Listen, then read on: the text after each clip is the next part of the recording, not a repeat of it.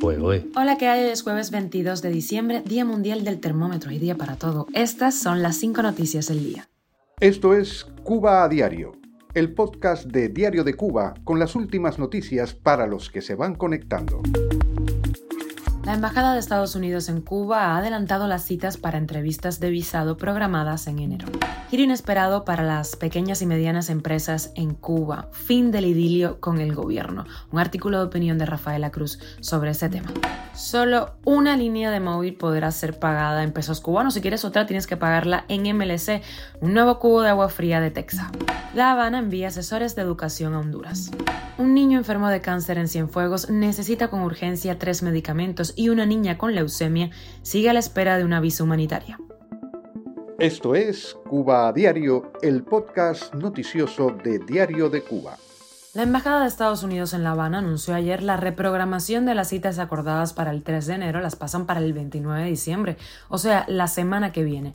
Según el aviso, los solicitantes con entrevistas el 3 de enero deben consultar su correo electrónico para obtener más información sobre la nueva cita. La embajada había anunciado la reanudación a partir del 4 de enero del 2023 del procesamiento completo de todas las visas de inmigrante, uno de los anuncios de Joe Biden en mayo pasado y que por el momento había sido restablecido solo de manera parcial.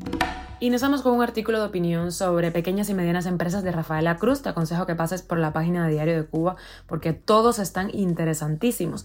Sin aviso previo, el gobierno cubano ha vuelto a girar en contra del emprendimiento privado cubano, quitando el año de excepción fiscal para las pequeñas y medianas empresas, mientras mantiene excepciones fiscales por 10 años para los extranjeros. La razón es política. Eliminar la exoneración fiscal indica sin lugar a duda que al gobierno no le interesa un sector privado potente. Ese incentivo fiscal que acaban de eliminar sin aviso previo ni periodo de gracia era en numerosos casos el aliciente fundamental para que algunos decidieran emprender. Ahora los que ya están a medio camino de crear su negocio o abandonarán y perderán todo lo invertido hasta el momento o tirarán hacia adelante, pero con mayores precios, lo que no es bueno para la inflación en el país. No hay otra manera de ver este repentino anuncio gubernamental tan nocivo para las micropymes más que como un giro en la política castrista contra el emprendimiento privado nacional, realizado con el mayor de los cinismos al alegar la necesidad de que todos los actores económicos contribuyan a generar ingresos para la financiación de los servicios del país.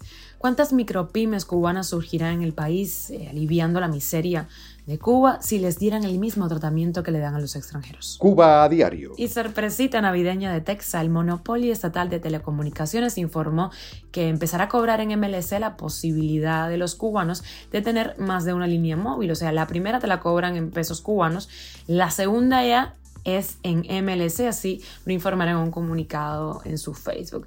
La compañía estatal dejará en moneda nacional solo la primera línea móvil. Esto es solamente para los cubanos que no tengan ninguna.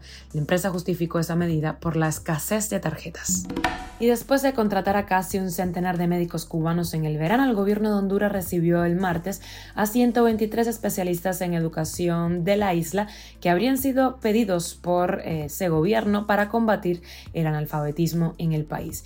De acuerdo con un reporte de la agencia oficial Prensa Latina, los maestros usarán el método cubano Yo soy pueblo en el país centroamericano.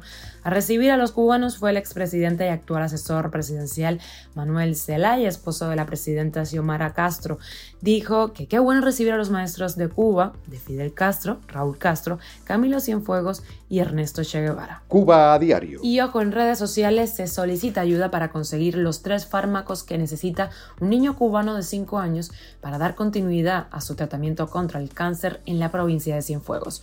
Su madre, Yanaile Lorenzo, pide ayuda en redes sociales, se puedes contactar en Facebook y también dejó su número 569 684 15 569-68415. Otra niña cubana con leucemia continúa a la espera de una visa humanitaria para recibir un trasplante de médula en Estados Unidos. La madre de la niña, Daisy Jordana, está desesperada y pide ayuda en redes. Ella tiene solo 10 años y en Cuba no se le ha podido operar.